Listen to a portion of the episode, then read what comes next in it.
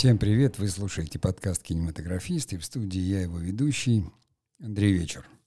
И сегодня я хотел бы поговорить о том, что мне кажется наиболее актуальным на данный момент, о стриминговых сервисах, о тех новых э, совершенно технических возможностях, которые появились у кинематографистов, и на, на рынке которых сейчас происходят очень интересные процессы.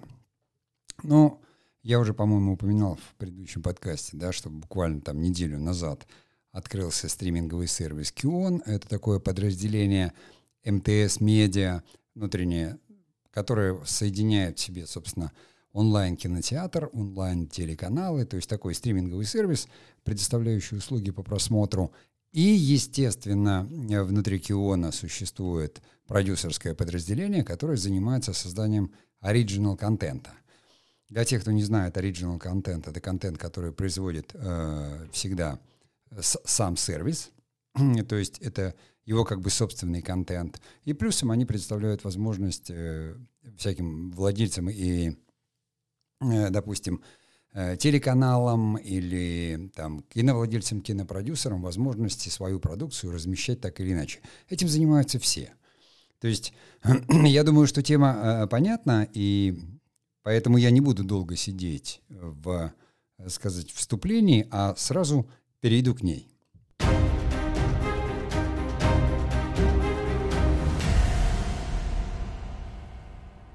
Конечно, лидером, наверное, вот этого стримингового всякого движения там является Netflix, общемировой известный, но где-то после 10-го, там, 11 год, вот 10 год, 2000 имеется в виду, стали возникать онлайн-кинотеатры. У нас там самый крупнейший возник ИВИ, потом появилась А-медиатека. У них немножко разный геном, я это так именно называю, потому что, допустим, А-медиатека была э, основана студией Амедиа, которая производила сериалы достаточно давно у нас, которая имела там лицензии на производство сериалов Sony, других крупных компаний. И здесь они стали заниматься именно переводом. Там, переводом сериалов HBO, Netflix, э, других крупных компаний – там можно было посмотреть мировые сериалы в хорошем качественном переводе. Вот там и Ви онлайн-кинотеатр появился где-то тоже 10-11 год, даже, может быть, немножко раньше. Э, плюсом было еще очень много онлайн-кинотеатров, потому что, ну, каждый даже пиратский сервис манит себя онлайн-кинотеатром, кинотеатров. И это все у них у всех как бы один геном. Для меня это просто онлайн-кинотеатры, то есть, по сути, магазины, которые предоставляют возможность э, зрителю зайти, выбрать фильм по интересам или там, допустим, там какую-то телевизионную передачу, и, если ТВ размещает у них свою продукцию, и посмотреть это. И, и это я бы не относил, конечно, там, это, естественно, стриминговый сервис, потому что прямым потоком идет вещание, то есть ты подписываешься, они все имеют приложения для мобильных устройств – Многие из них, почти все эти кинотеатры интегрированы уже в Smart TV, в так называемое. То есть за 10 лет, за 10-11 лет технологии как бы шагнули настолько далеко, что там сейчас уже самые передовые, они уже показывают это в 4К, не только Apple, но и Кинопоиск у нас уже в 4К а, показывает сериалы. вот.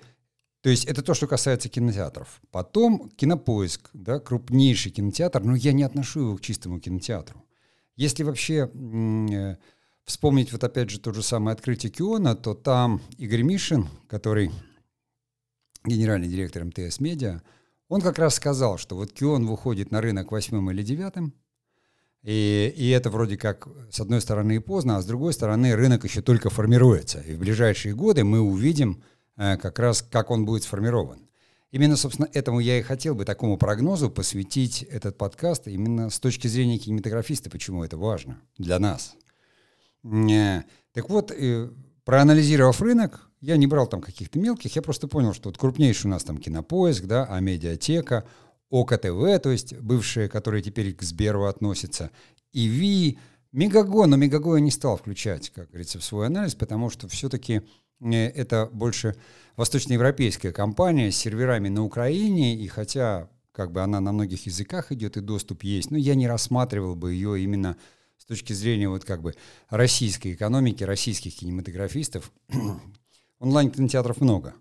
Винг, Ростелекомовский проект, который тоже является онлайн-кинотеатром, ТВ-Завр, который по типу того же ЕВИ, собственно, Кион, уже упоминавшийся мною, то есть это МТС Медиа, и такие in-house продакшены и в то же время стриминговые сервисы Старт, э, который э, больше с СТС связан, и НТВ Премьер.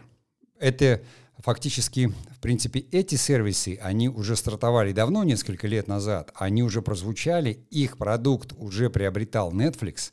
И вот совершенно недавно мы все видели в новостях, что Netflix, который до этого раньше пришел в Россию так избранно и тоже оказался э, э, в, э, в, в том же самом холдинге, ну, у Ковальчука, НМГ, НМГ Медиа, да, он оказался там, в НМГ Медиа, но он сейчас тоже решил заказывать оригинал продукт.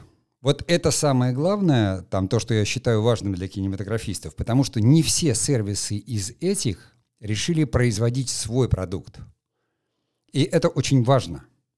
И вот Netflix как раз они начали там с очень, как говорится, мощной классики и заказали ее русскому.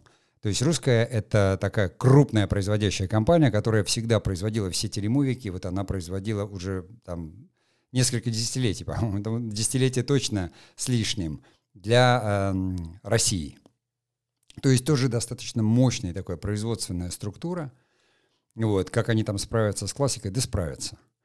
И вот здесь э, как раз этот геном, то есть где у нас кинотеатры, а где все-таки такие стриминговые сервисы с возможностью оригинал, это я как раз и хотел бы обсудить. Потому что, допустим, EV э, не заказывает, во всяком случае, я не знаю, чтобы они заказывали создание оригинал. Да? Винг не заказывает, ТВ-Завр не заказывает. Э, э, а медиатека переозвучивает импортные сериалы, но, в принципе, почти не размещает у себя ничего чужого.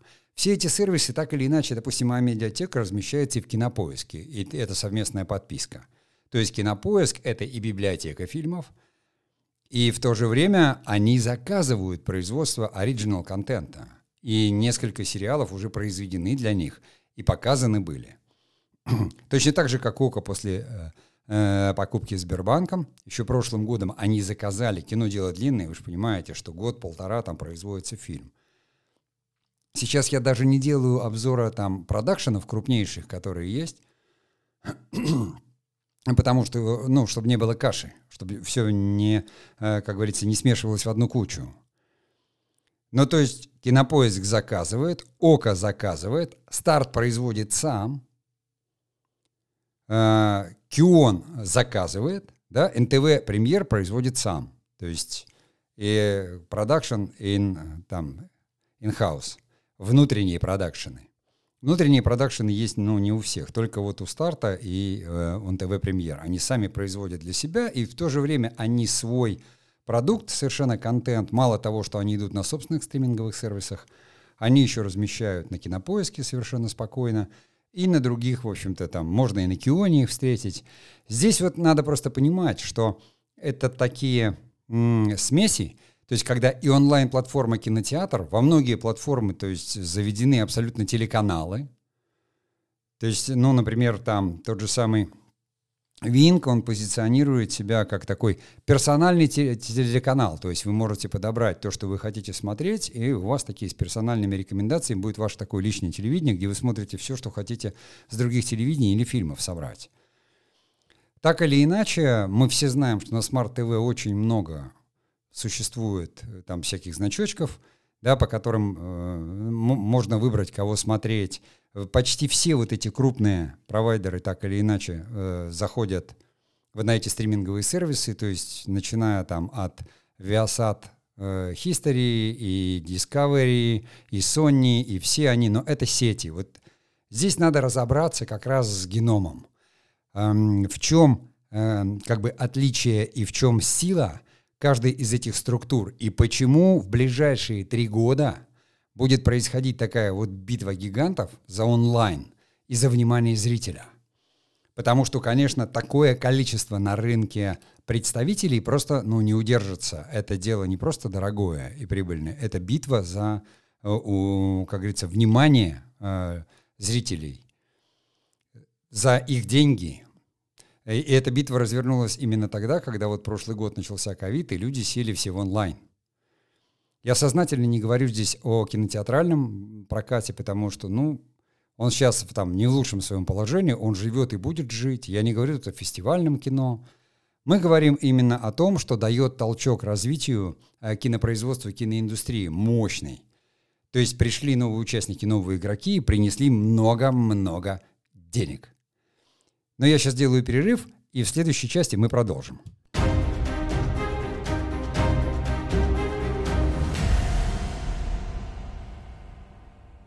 Конечно, весь этот такой, ну, как бы мой гипотетический анализ, он основан просто лишь на опыте а, определенном, э, там, многолетнего кинопроизводства, да, работы в кинопродюсировании, на общем опыте ну, собственного какого-то моего, э, э собственных действий в сети. Конечно, на информацию, которую э, мы получаем вот как медиа, у нас есть, в общем-то, источники – Конечно, открытые источники мы используем, то есть, пожалуйста, ни для кого не скрывается там не Википедия, то есть цифры все можно получить, да, не интернет. Э, сами эти компании, пожалуйста, можно подписаться там в Фейсбуке, получать их новости, то есть, ну, для тех людей, которые понимают, о чем речь, в общем-то, найти информацию не составляет труда. И здесь, конечно, я опять же смотрю на это как кинематографист, потому что сейчас – ну, прямо золотое время. Вот то, что я знаю, как идет битва вообще за контент, как не хватает качественных идей и качественных э, сценариев. Их всегда не хватало. То есть о качестве идей там говорил Сельянов, начиная с 2000 года, и не только он. Все всегда искали сценарии и идеи, но тогда как бы наше кинопроизводство вставало на ноги вот именно прокатное. И, в принципе, речь шла, конечно, о мейнстрим кино, Никто никогда не говорил, что нет качества идеи авторского кино или фестивального, потому что оно особо как бы эм, коммерцию не интересовало. Ну, где-то там выстреливал всегда какой-то проект, на фестивалях ему что-то давали, то есть для культуры это было нормально, и, а вот э, выстроить все как бизнес, чтобы это работало как индустрия, это было гораздо сложнее. Есть ли конкуренция? Мы уже говорили в ранних подкастах у кинотеатрального показа со стриминговым. Да нет. Потому что, ну, ни один стриминг вам не предоставит там возможность посмотреть «Аватар» в 3D, да, с попкорном, с прекрасным звуком. Хотя звук и там хороший, как говорится, и по онлайн-показу, но это все равно как бы не будет там такой вот хороший Dolby или там а, Atomic, уже следующие какие-то звуковые системы, да, где действительно вы по, по, почти с погружением уже смотрите какую-то историю. Кинопрокат у нас именно развлекательным кино э, занят, которые теперь уже пришли и сюда, и в стриминговые сервисы, и даже уже речь идет о том, что платформы происходят одновременно. Значит, это просто мы с вами, как зрители, выбираем, где нам смотреть, там, на том уровне удовольствия, на котором хотим. То есть никто еще толком не знает даже, что производить. Даже Netflix не знает. Поэтому стараются производить все. Потому что надо, чтобы накопилась информация и статистика, чтобы понимать, что больше смотрит, что меньше, что там, что там, что там. И поэтому сейчас каждый, вот, э, допустим, я перечислил кинотеатры, да, ну, скажем, Кинопоиск, опять же, ОККО, Старт, э, Кион, да, и НТВ Премьер, все имеют так или иначе, то есть э, ТНТ Премьер, простите, ТНТ Премьер и Старт, у них там тоже порядка в производстве, они еще больше производят, чем все остальные, а, допустим, там крупные вот эти типа кинопоиска, они заказывают. Кион там официально, я говорю, что Мишин объявил на презентации, что там нужно 18 тысяч наименований на кинотеатр, сейчас там в, в производстве где-то там э, 40 проектов, понимаете, из которых там 10 или 12 оригинал, я там сейчас не помню точно цифры. Ну, то есть все равно этот 4, 5, 6, 10 для нашей страны, для нашего кинопроизводства это очень много. Но даже представить, что запущено одновременно там 50-60 проектов э, производственных. Это сериалы. Они пусть разного формата, но это там по 8 серий. Это очень большой объем, потому что это сразу умножаете, не знаю, да просто на 10 умножьте, вы поймете, что часов гораздо больше, да? которые надо произвести. И это все выходит на рынок, это битва именно за э, профессионалов. Она именно здесь начинается. Потому что у нас не так много уже Есть сценаристы, которые заявили и проявили себя, допустим, в кинопрокатном кино. Есть сценаристы, которые неплохо, в общем-то, работают, никуда же не делся там телевизионные сериалы, их снимали и снимают. Да, ищут коллаборации, тот же самый Первый канал вместе там с Кионом запустили проект и, и дают еще какую-то свою продукцию. Все ищут коллаборации, но это бизнес, это нормально. Но, тем не менее, там же не ушли вот эти, э, как говорится, производственные запросы и потребности. Если сценарист хорошо работает с каким-то каналом, у него есть, э, как говорится, заказы вперед, ну зачем ему э, ломать то, что работает, да, ради того, чтобы там попробовать что-то новенькое, которое для него не новенькое совершенно. Никто из нас не будет, э, как говорится, сжигать огород, который приносит плоды, чтобы потом здесь сделать там какую-то спортивную площадку. Мы же не знаем, зачем нам это нужно. Также и здесь. То есть это сюда, поскольку это геном такой онлайн, пришла молодежь, то есть пришли кинематографисты 35-30 лет, абсолютно точно имеющие опыт производства вот этого нового контента для Instagram, для YouTube, каких-то онлайн-сериалов, и запрос на него очень высок. Если ТНТ премьеры старт, они все-таки опираются на сложившиеся творческие команды, потому что ну, они и раньше как бы заказывали производить, а потом там сделали свои продакшены то тот же самый Кинопоиск пока этого не сделал, и Q, он этого не сделал, и ОКО это не сделали. Но у них есть деньги. Вот давайте посмотрим э, сильные стороны. Вот просто в чем сильная сторона Кинопоиска, да, его геном? Яндекс. То есть это всегда возможность продвинуть э, через возможности э, Яндекса.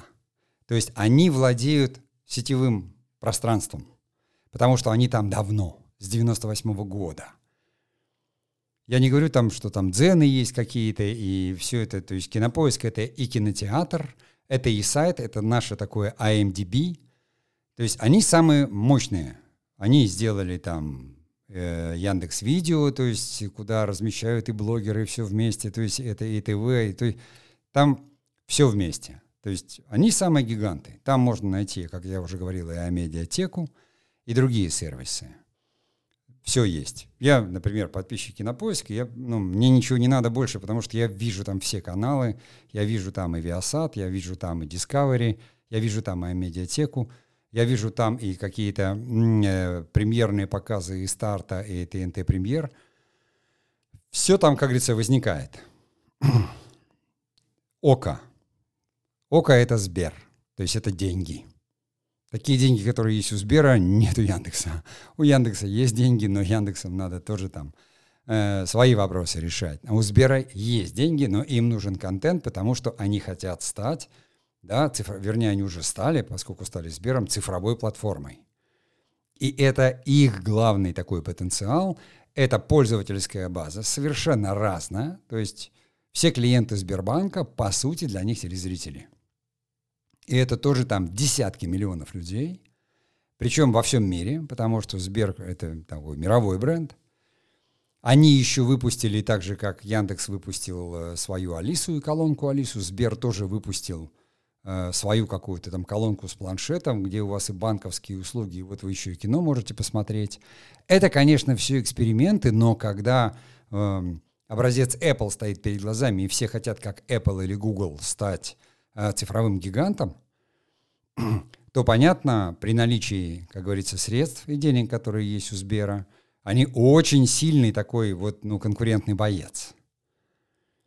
И, допустим, посмотрим на тот же самый Кион, который вышел недавно. Кто стоит? МТС, да? А МТС это что? Это мобильные устройства. Это тоже почти 80 миллионов, миллионов э, готовых подписчиков – которые могут это смотреть на мобильных устройствах. И не только на мобильных устройствах, потому что МТС ТВ уже работал несколько лет до этого. То есть МТС это еще и сети. То есть они же заходят в сеть, в каждый дом они заходят, заносят интернет. То есть у них технологическая платформа. Они именно технологические сети. Контента многие могут показывать, но здесь вот и что мы имеем? Три основных игрока. Один игрок, он владеет поиском, и как бы веб-пространством, другой владеет деньгами, огромной базой. Люди не привыкли в Сбербанке смотреть кино, но Сбербанк хочет их приучить. Э, МТС, там люди могут посмотреть что-то э, по, по телефону, но серьезно, как бы там какой-то сериал большой по телефону смотреть, там вряд ли кто-то хочется включить телевизор, а в телевизор еще надо войти, даже в смарт-ТВ, а там сразу конкуренция. И Netflix, который тоже заявил, он пришел, и его будут переводить, вот НМГ Медиа, они будут заниматься переводами и переводные показывать э, сериалы, и они начали производить оригинал, потому что, ну, это Такова экспансия э, Netflix. Они все это переводят, все это делают. И то есть у каждого из этих сервисов существует своя сильная сторона, сильный плюс. Это как я говорю, что, ну, что, кто сильнее, кит, слон? Да, такой бесконечный вопрос. И вот за этим надо наблюдать. Точно так же, как вот все кинотеатры, которые я перечислял, а медиатека, ИВИ, это совершенно немножко другой бизнес, это просто платформы, да, ТВ-Завр, Винг, которые тоже решают какие-то задачи, и Ростелеком, допустим, он тоже имеет сети, он и есть сети. И их Винг, они там рассматривают возможность производства своего контента. Они пока не, не понимают, надо им это или не надо, и там ТВ-Завр. Вот это и есть как бы в бизнесе самое интересное движение. Ну, давайте сделаем маленькую паузу и продолжим в следующей части.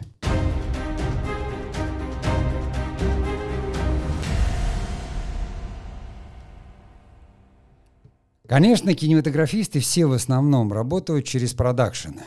И те, кто уже работает, допустим, со стартом или ТНТ премьер, но с другой стороны, там съемочная группа складывается из наших, ну, из, из разных людей. Возьмем сначала, как бы, ну, самых таких ведущих, именитых. Во-первых, э, почему вот эти стриминговые сервисы так важны? Потому что они все захотели иметь настолько оригинальный контент – что совершенно точно стали востребованы быть все режиссеры и авторы, которые маломальски умеют работать с авторским кино. Здесь ну, никто не хочет снимать там какие-то бразильские сериалы и, или какое-то такое вот мыло для, там сказать, а, просмотра, чтобы там просто жарить пространство в дневное время, да. Здесь именно идет борьба, лютая борьба, потому что люди, там, человек уставший приходит с работы и все, говорит, надо какую-то серию сериала посмотреть. Или в воскресенье, как говорится, убить его на просмотр сезона. Вот об этом говорят, хочу посмотреть. Люди потребляют сезонами, и они выбирают. Они говорят, во, вышло вот это, хочу посмотреть это. И все, значит, другое он смотреть не будет. Поэтому, с одной стороны, вот этот оригинал контент, его как бы размещают на всех платформах, потому что все равно при просмотре твоего контента какая, какая-то доля там роялти какой-то, да, оно тебе идет. Так же, как на книжном рынке, там, допустим, Bookmate — это подписной сервис. Он защищает авторов от пиратства, а исчисляет именно потому, что вы платите за подписку, вот сколько там дней книжку читал человек, вот такая доля денег и, и значит, положена автору. Также и здесь. Если, ну, как бы, сетевые, это искусственный интеллект, он видит, что смотрит этот сериал, да, значит, вот у нас есть там цена времени, которую мы берем за подписку с людей. Эта цена как роялти перечисляется. Там юристы и финансисты разберутся с этим. То есть можно считать, что пространство онлайн кинотеатра, оно, ну, как бы такое общее.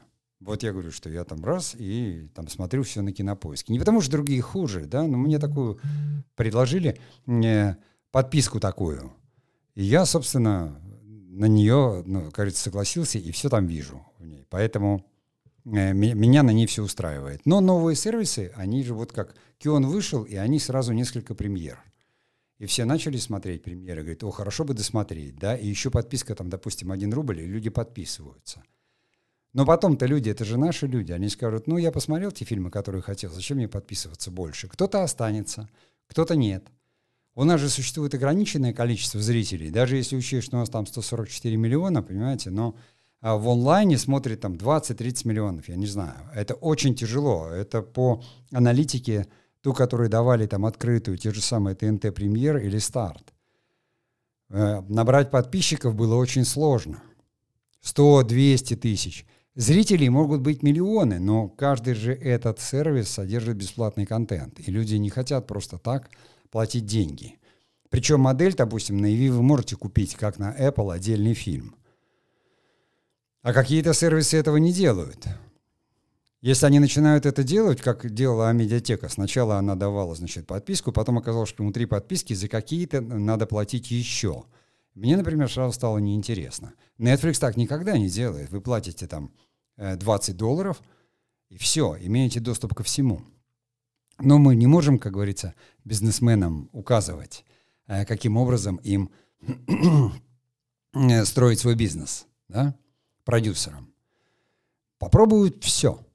Но вот как быстро это сейчас, даже если взять, что вот у нас на рынке там эти 10 платформ, хотя их гораздо больше, там есть еще мелкие игроки, все равно останется три. Вот, на мой взгляд, по аналогии будет то же самое, что было с теми же самыми телекоммуникационными сетями. Там первый появился МТС, потом почти сразу с ним пошел Билайн, да, потом появился Мегафон откуда-то с севера пошел, потом оттуда же там с Питера пришел, э, и, в общем-то, скачок сделал Теле2, когда его приобрел Ростелеком. И вот были еще какие-то сети возникали. Каждый хотел войти на этот рынок. Там и Тиньков входил, и э, пытается войти. Там сначала давали они интернет, а теперь этот э, Skylink, по-моему, да, это называется. Ну, то есть там есть всегда какие-то мелкие ниши, которые предлагают что-то такое эксклюзивное от себя. Но все равно все сети, и все эти передатчики, их висят на одних столбах. То есть в городе там вот мачта вертикаль стоит, и, и на ней висят все передатчики а кто-то у кого-то еще может арендовать передатчики. Потому что нужно дойти до самых, до дальних, а, как говорится, уголков. И не только страны. Телевидение только-только да, становится, цифр, стало цифровым, скажем так. И его уже перевели, и там социальный пакет, он должен быть бесплатный в интернете везде, его все сети должны обеспечивать, это закон. И люди оттуда не спешат переходить, там достаточно качественный продукт, его много. Поэтому борьба-то будет очень серьезная. И вот здесь, опять же, вот есть деньги, есть те, кто владеют сетевым пространством, потому что, как ни крути, там с Яндексом по поиску никто не может э, соревноваться, ни один там Сбер. А у Сбера самое большое количество э, клиентов и, и денег, да. А МТС, опять же, Ростелеком — это сети. То есть они точно в свои сети могут зайти сами, и это тоже 80 миллионов абонентов. Но человек-то один, у него вот он телефон МТС — вот у него дома стоит Ростелеком, понимаете, там телевидение или интернет. Вот у него деньги лежат в Сбербанке, и вот он пользуется браузером Яндекс. И везде он видит. Но в итоге он что хочет посмотреть? Человек же не набирает «хочу посмотреть фильмы кинопоиска». То есть люди знают, кого режиссеров, да, люди знают актеров, люди где-то там читают какие-то новости в соцсетях, что-то смотрят, где работают маркетологи – и продуктологи туда там это все, как говорится, сообщают. И человек вдруг знает, что вот производится какой-то сериал, ему все равно, кто его производит. Хоть он там это скользнет и скажет, ну, это, да, вот премьера там кого-то. Но где я могу это посмотреть? Где я могу это посмотреть? Потому что я хочу, и люди будут набирать там название сериала в поиске, и вот вам поиск. То есть первый об этом узнает Яндекс, правильно? Или человек, который заходит и платить что-то в Сбербанк, у него там эта реклама, смотрите, у нас на ОКТВ премьеру чего-то. А те, человек, который там звонит по сети там, МТС и оплачивает, пользуется услугами, ему говорят, а вы еще до сих пор не подключились на Кион, а у нас там. А включает он телевизор и хочет посмотреть э, что-то на ТНТ или СТС, и тоже это видит. И, и не только это. То есть человек-то один, он пользуется и тем, и тем, и этим, но человек один, и время у него одно. Как говорил исполнительный директор Netflix, наш конкурент только сон. Именно поэтому конкуренция будет становиться жестче. Именно поэтому, как говорится, производители вы, вы, выигрыши, потому что они сейчас производят, и те, кто могут производить, получают заказы, получают деньги. И как всегда это у нас происходит, несусветно завышаются бюджеты, несусветно гонорары – поскольку людей э, кинематограф очень закрытая такая э, ниша и тусовка, то есть люди там очень долго зарабатывают репутацию, и если они ее заработали, и они там чего-то стоят, они, как говорится, будут накручивать по полной, чтобы получить свое. Потому что сегодня пусто, вернее, сегодня густо, а завтра пусто. И кинематографисты это знают, и актеры это знают. И когда там крупные продакшены сейчас имеют очередь из заказчиков, причем из крупных заказчиков. Ведь у нас не так много продакшенов там, но 4-5, которые себя зарекомендовали. Ну, может, сейчас там до десятки. Есть именитые и есть там менее именитые, но известные уже на рынке в киноиндустрии. И все эти продакшены, они потому что им говорят, давайте, давайте, несите, несите, несите. Вот у нас есть собственные отделы, которые формируют. Авторы-то одни и те же. Если человек садится и пишет качественно, ему как минимум полгода надо на то, чтобы написать. А некачественно никто смотреть не станет. И режиссеры, да, их тоже, они тоже на расхват. Все крупные режиссеры, кто начинали, такие как там Хлебников, допустим, он уже шоураннер. Шоураннер уже Дуня Смирнова, шоураннер Федор Бондарчук, понимаете? Привлекли уже всех. Новые имена смотрят, то есть уже сейчас достаточно, когда смотрят просто короткометражку дебютанта и говорят, надо попробовать, рискнуть, прикрыть хорошим продюсером, сильным шоураннером. Совершенно по-другому там строится сама цепочка кинопроизводственная, об этом поговорим как раз в следующей части. Но здесь я хочу, чтобы кинематографисты меня услышали. Здесь как говорится, конкурентная ну, борьба будет происходить, которая сейчас сметает все рынок. Вот не хватает рабочих рук, не хватает контента. Вот это продлится несколько лет буквально. После того, как вот эти титаны, э, киты и слоны закончат свою битву и останется на рынке там три основных, не факт, что они все будут иметь свои продакшены, но они могут позволить себе купить несколько продакшенов. Просто точно так же, как, допустим, там сделали когда-то медиахолдинги – и у НМГ несколько продакшенов. У независимой медиагруппы. Да? И плюсом они еще представители здесь Netflix, и у них телеканалы. В то же время мы понимаем, что о Сбер или там Кинопоиск, они не медиахолдинги, у них другой бизнес, так же как МТВ. Он по-другому строится. Кто еще будет и кто уже участвует в игре, вот в этой игре? И рынок открылся для прихода там в э, старой системе. Молодым пришлось бы ждать 5-7 лет, пока, как говорится, освободятся места или они о себе заявят. А здесь я просто знаю, что через одного фактически проекты у дебютантов. Их прикрывают сильными продюсерами, сильными редакторами, но рискуют, потому что самое главное успеть. Потому что через 2-3 года все изменится. Вырваться вперед 2-3 игрока – и все остальные останутся за бортом. Причем свалятся даже те продакшены большие, которые сейчас в фаворе. Они могут все равно не устоять, просто потому что, чтобы заработать, они начинают загонять, загонять и людей, загонять себя, то есть качество продукта падает. Остается только пафос. Ну давайте перейдем в следующую часть и поговорим там об этом.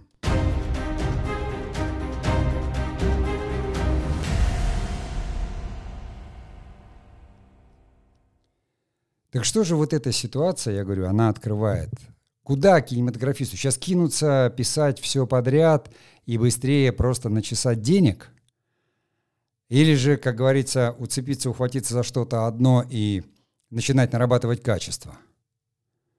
Здесь я, ну, просто бы еще сказал, что весь этот продукт, конечно, новый, онлайн, сетевой, он только сейчас формируется. Допустим, у большинства сериалов нет эм, э, как говорится, такого нарративно-смыслового какого-то решения. Потому что все стремятся сделать вот этот production value, то есть дорогую картинку, все стремятся соригинальничать, то есть такие вот измены, содержанки, чики, шми, потому что люди это смотрят, да, новое поколение это смотрит. Но мне вот интересно в этой части, я хотел бы просто описать немножко, как... Про... Я действительно это знаю от людей, которые там работают – что совершенно по-другому строится производственная цепочка. Абсолютно по-другому. Если вот понятная раньше мне производственная цепочка, она была, была киностудия, да, или там даже кинокомпания, она сама находила фильм, она находила, то есть она выращивала или покупала сценарий, она находила средства, она производила это, брала какие-то там мощности, там где-то монтажные посты где-то, но все, контроль был, вот я был там директором киностудии, да, кинокомпании, слово. Все было в моих руках, от начала до конца, до вывода, то есть я выводил фильм с дистрибуции там на премьеру. Да, мы находили дистрибьютора, работали с ним, но все равно у меня продюсеры там шли и обеспечивали эту премьеру. От начала до конца все было в одних руках. Потом я говорю, что появились уже такие вот продюсерские компании, там тот же самый ЦК, «Алла Среда», он начинал как продюсерская компания. И я работал в тот момент, когда, как говорится, продакшена вот такого внутри не было. То есть не было монтажных постов, это все арендовалось. А, работа шла именно, самое главное, была генерация контента, э, сценариев, написание сценариев, поиск э, средств, которыми там занимался лично Александр. Потом это шло производство через меня, то есть э, фактически там на фрилансе все, все это бралось, ну и нет необходимости там иметь свою технику съемочную, имеется в виду. Но монтажные посты все продакшн-компании старались иметь, чтобы хотя бы за этим контроль сохранить. Сейчас это именно так. То есть та среда, которая существует сегодня, которую там вот уже возглавляет много лет Иван Самохвалов, э, э, она и уже продакшн-компания мощная, которая имеет свои вот мощности производственные. Она не вещает, она только производит. И она один из лидеров, да, который совершенно точно получает заказы, мы это уже знаем, производит и для кинопоиска, и для ОКО – то есть на расхват, что называется, и для Киона, то есть для всех. Потому что кинокомпания там наработала какой-то опыт, какие-то связи, э, там очень много всяких таких э, не а как бы, да, Александр там сразу создал агентство и актерское, и такое, и секое, он очень выискивает всегда людей, там, режиссеров, ну, то есть человек, он всю жизнь там занимается этим, сначала на эстраде, потом на телевидении, потом в кино, и у меня, как говорится, к нему только самые такие вот, ну, уважительные чувства, потому что, ну, я работал с ним, и я вижу, как он работает. В этом смысле он, он один из первых с этой чуйкой пришел тогда, в восьмом году. Мы создали среду, я был приглашен и помогал ее создавать вот именно как, как директор ее и исполнительный продюсер. Тогда основным еще был телевизионный контент, типа большой разницы, но уже у нас было 12 проектов в портфеле, кинопроектов. Они остановились вот из-за кризиса там девятого года, но потом все равно Александр не отступил, продолжил, как говорится, тогда это были все еще там, о чем говорят мужчины, но потом э, мощные те проекты, которые запускались вот еще когда я работал, они потом все были реализованы так или иначе. И сейчас это одна из самых крупных компаний, производящих, а еще у нас есть Бекмамбетов, который давным-давно, с 90-х годов, и только в рекламе, и все крупные фильмы, которые тоже давно работают в Голливуде, так же, как, кстати, Александр Цикал. То есть это крупные, это монстры такие, а вот есть там эти инхаузы. И как же это все строится? Вот как, как это строится на этих сервисах, где э, где-то есть продюсерские отделы, а где-то нет. Понимаете, вот в цепочке я писал на блоге лет, наверное, там 8 назад еще, что э, львиная доля бюджета она остается наверху. То есть где-то лет, наверное, 5-6 назад вот происходило это формирование медиахолдингов, когда шли крупные слияния и поглощения вот этих вот маленьких структур. И такая две трети надстройки бюджетов оказалась наверху. Сейчас они ну, не являются производственными, потому что это, допустим, если какая-то структура имеет у себя отдел и финансирование этого отдела, в общем структуре, конечно, это, как говорится, бюджет этой структуры – но это не бюджет фильма, потому что бюджет фильма складывается из другого. Представляете, там структура продюсерская, которая формирует, вот, занимается девелопментом полностью. Потом продакшн структура, у которой есть общестудийные расходы и все остальные. И потом только то, что называется само производство, в котором тоже все делится на две части. Одна, которая над чертой, так называемая, да, где творческие гонорары, они могут разниться в десятки раз. И, собственно, та сумма, которая тратится э, на, на само производство – это, если там в наше время, я говорю, что это было, ну, когда тогда для кино, где-то 30% от бюджета, вот оно шло в производство, то сейчас я думаю, что гораздо меньше. На самом деле он получается, потому что сюда добавьте маркетинг, сюда добавьте пиар, то есть это колоссальные деньги. Э, причем при этом от кинематографистов, то есть от производственников требуют, чтобы они давали вот эту стоимость в картинке. И за это реально платят. Вот прям реально. То есть, если режиссер умеет там что-то делать, и все это знают, да, или художник, и он стоит вот столько-то, специалисты просто, ну, производственники, гонорары разнятся там у второго режиссера до 400-450 тысяч может заходить гонорар, их там единицы этих вторых режиссеров, но я их знаю. И когда разговор идет, говорит, кто-то говорит, какой-то продакшн говорит, да что вы, с ума сошли, мы там вот за 150 найдем. Он говорит, нет, говорит режиссер, мне не надо, мне нужен этот. Приглашают зарубежных специалистов, которые строят на европейском уровне, то есть деньги есть, их платят. Их платят, потому что все компании хотят получить хоть какую-то гарантию.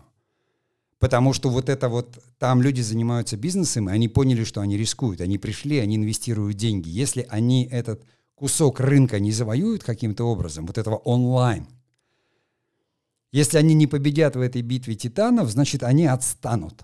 Их вытеснят отсюда, и они останутся там, где были. И тогда их когда-нибудь кто-нибудь поглотит или купит. И понятно, что вот такой вот мощи, а, допустим, там, как у Apple, у нас ни одной компании, это мировые компании, Google, Apple. И Apple тоже стал производить свой контент, мы все это знаем. Это произошло недавно, но они огромная компания и главная сила да, в производстве гаджетов.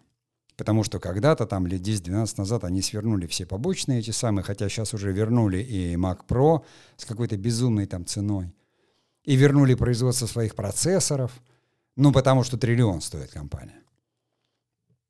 И все на это смотрят, и все хотят так же, пускай даже на региональном уровне. Поэтому я как бы считаю, что ситуация на рынке сейчас очень интересная. Она очень интересная. И очень для кинематографистов хорошая. Потому что, конечно, я как человек, который вырос в нарративном кино и который как бы считает, и занимался творчеством там, даже актерским нарративным, так нас учили тогда – для меня очень сложно э, как бы воспринять э, там над собой 15 человек, каждый из которых мне говорит, что я должен снимать или что я делать. В этом сложность производства. Режиссер является там пятой или шестой фигурой. Над ним стоит там, кроме шоураннера, там какой-нибудь креативный директор э, продюсерского центра, который выбирает и потом контролирует э, сценарий. Стоит обязательно креативный продюсер, который там подчинен этому самому да, стоит шоураннер проекта, стоит продюсер проекта, редактора, которые должны там помогать, но на самом деле они следят за своим. И хотя я, когда разговариваю, я спрашиваю, зачем вам вообще режиссеры? Вам нужен искусственный интеллект. Вы же говорите, вот все в мудбордах уже показали, вот такую картинку хотим, это так, это так, это так. И может быть к этому и придет. Но пока еще искусственный интеллект не может сделать то, что может сделать режиссер. Но главная битва режиссера — это хоть что-то оставить своего там авторского. При этом ценится именно это. Режиссеры, которые были авторы, хоть и скрипят зубами, но с ними сложно. Сложно будет строить, ну, спорить с Хлебниковым, который уже прошел огромный путь, или там кто станет спорить с э, Тодоровским, который сам продакшн и сам берет и сам решает. Не хочешь — не покупай, как говорится у Дуни Смирновой ее э, продукт, ее сериал, контролируемый ею, и за это платят. То есть у этих людей вообще все в порядке. Но такие одиночки, которые не могут там, их, и очень много режиссеров, э, которые уже сделали, и сделали что-то даже и в авторском кино, и все, и все, но там в силу человеческих каких-то качеств, и все, у них просто, ну, иногда просто не хватает, как говорится, творческой мотивации или вдохновения. Люди просто говорят, ну ладно, я сделаю так, как... Я просто это знаю, потому что я был в этой ситуации и там снимал сериал, и там-то, господи, у меня-то вообще был там один продюсер, который меня-то просто достал. Все время лез, как говорится, в мою работу. Я ему сказал, тогда снимай сам. А, а, а здесь-то, ну, все лезут в твою работу, и ты не можешь сказать, снимайте сам, потому что скажут, бизнес, контрактор разорвут, и все. И даже дело не в том, что без денег, ты вообще вылетишь просто из бизнеса, и не, не все могут потом пойти солнцем полимые в независимый кинематограф делать видосики на YouTube. Конкуренция-то огромная, там стоит, э, как в этих э, фильмах про апокалипсис, понимаете, вот эти зомби там бьются куда-то. Вот это вот, я-то прекрасно понимаю, сколько народу хотело бы попасть в киноиндустрию. И понятно, что не особо там осветителями, хотя это прекрасная, как говорится, работа, и их очень много, но они свой клан. Там еще попробуйте попасть осветителем. Там только родственно свои да наши. Вот. А все это свободный заход — это продюсеры, режиссеры, сценаристы. И вот все люди как бы хотят, и там часть приходит именно с такими невротическими устремлениями, как заняться такой э, самопсихотерапией и рассказать свою историю. Но требуется не это. Требуется не это, требуется именно ремесло. Ну, здесь я как бы так вроде как плавно подошел опять к собственной мастерской. Ну, поскольку это в конце подкаста, я думаю, что никого это не смутит.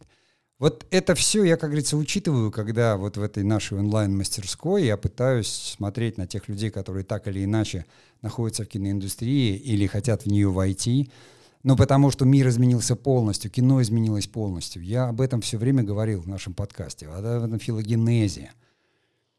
И даже вот производство, которое изменилось, нет уже такого представления. Это я могу себе позволить делать кино сам. Оно маленькое, но я и показывать его буду там на кинопоиске или вот где-то. То есть то, что я делаю, это настолько авторское и малому кругу экспериментальное может быть интересно. Потому что если меня вдруг позовут, и я решу, что да, наверное, мне стоит попробовать убить себя еще раз, понимаете, в большой киноиндустрии, то там будет все совсем по-другому.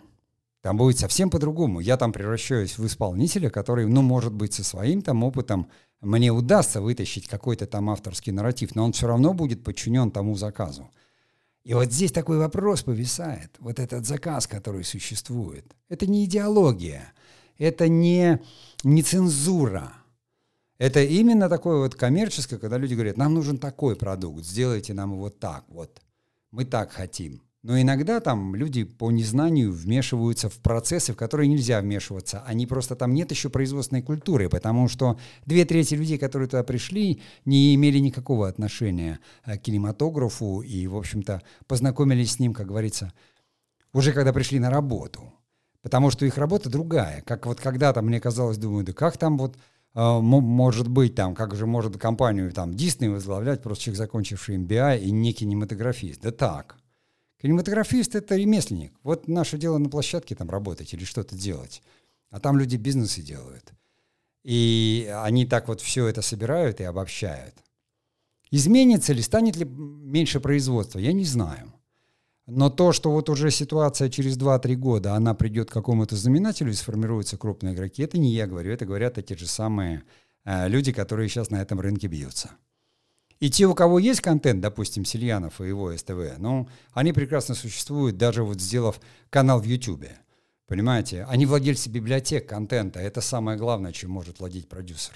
Он может на всех этих платформах размещать эти фильмы и за счет этих роялти прекрасно существовать. То есть они уже выросли большими. И им не надо что-то еще делать. У них уже все, как говорится, в порядке. А это вот новый рынок. И кто-то тут отомрет, кто-то просто продаст, кто-то просто закроет эту нишу и скажет нет. Не будем мы во всю и кондитерка тут, понимаете, и, и значит, и пирожки, и еще и полуфабрикаты. Э, дело в том, что бизнес и рынок всегда заставляет, ну, как бы сфокусироваться на чем-то одном. Вот это как я все время говорю, ну, а что бы не создать онлайн-курс? Но моя сильная сторона — это мастерская, это общение. Потому что я тогда могу отвечать на вопросы людей. То есть Здесь я чувствую этот практикум и чувствую эту отдачу. А онлайн-курс, ну, я как бы делал онлайн-лекции, они где-то лежат, то их посмотрел, что, потом даже если у тебя задаются вопросы какие-то в комментариях, ответить на их, то есть и это все не то. А в мастерскую там вот через Zoom в этом, в таймпэде люди приходят, я могу спросить у этого человека, какой у него опыт там, что он хочет сделать, или он просто послушать хочет – я делюсь как бы своим опытом и своим пониманием э, того, что сейчас происходит в киноиндустрии.